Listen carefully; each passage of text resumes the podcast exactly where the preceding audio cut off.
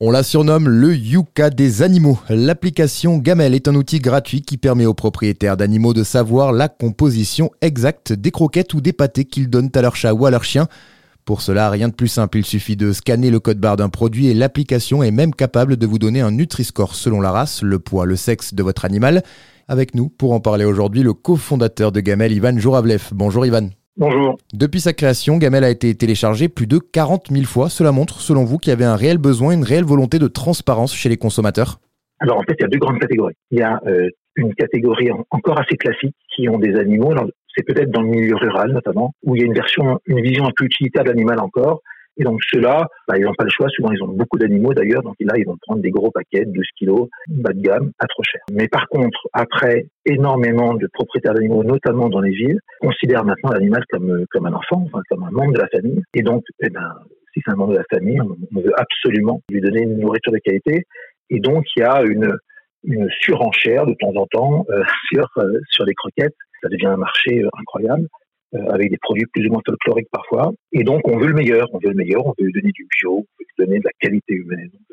voilà. Donc, oui, oui, il y a une, une, évolution très, très, très forte. on le voit au niveau des références euh, pour cette partie de la population-là. Nous, notre objectif, c'est de couvrir un petit peu les deux besoins, c'est-à-dire de sensibiliser et de, de, de, jouer la transparence aussi pour ceux qui ne vont pas choisir du bio ou de la qualité humaine, parce que là, il y a un vrai sujet quand même. Il y a des croquettes qui sont très déséquilibrées. Et puis après, c'est euh, d'aider les gens à faire le tri sur les marques euh, qui s'engouffrent dans ce créneau euh, du premium et qui font parfois des, qui mettent en avant parfois des, choses qui en fait se se révèlent pas exactes dans la composition. Alors tous les propriétaires d'animaux vous le diront, hein, c'est compliqué de choisir entre tous les produits qui sont proposés. Ça peut aussi parfois être cher. Est-ce qu'une croquette de qualité, c'est toujours une histoire de prix?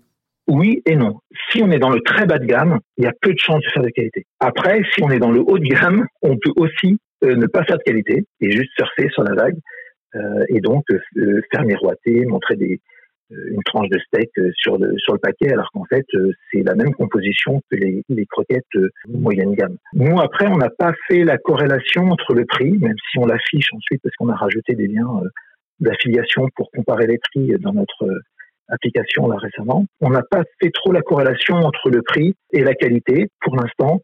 Euh, pour l'instant, nous, on se préoccupe juste de la composition et on affiche le score. On se fiche de la marque, on se fiche du prix. Euh, mais c'est vrai qu'il y a des euh, qu'il y a des croquettes qui sont chères et qui sont un pur produit marketing. Alors aujourd'hui, quels conseils vous donneriez aux maîtres qui nous écoutent? Quels sont les critères auxquels il faut faire attention? Est-ce qu'il existe la bonne recette? Alors, la bonne recette, non, c'est compliqué parce qu'en fait, quand on évalue, donc nous, on a euh, plus de, de 10 critères.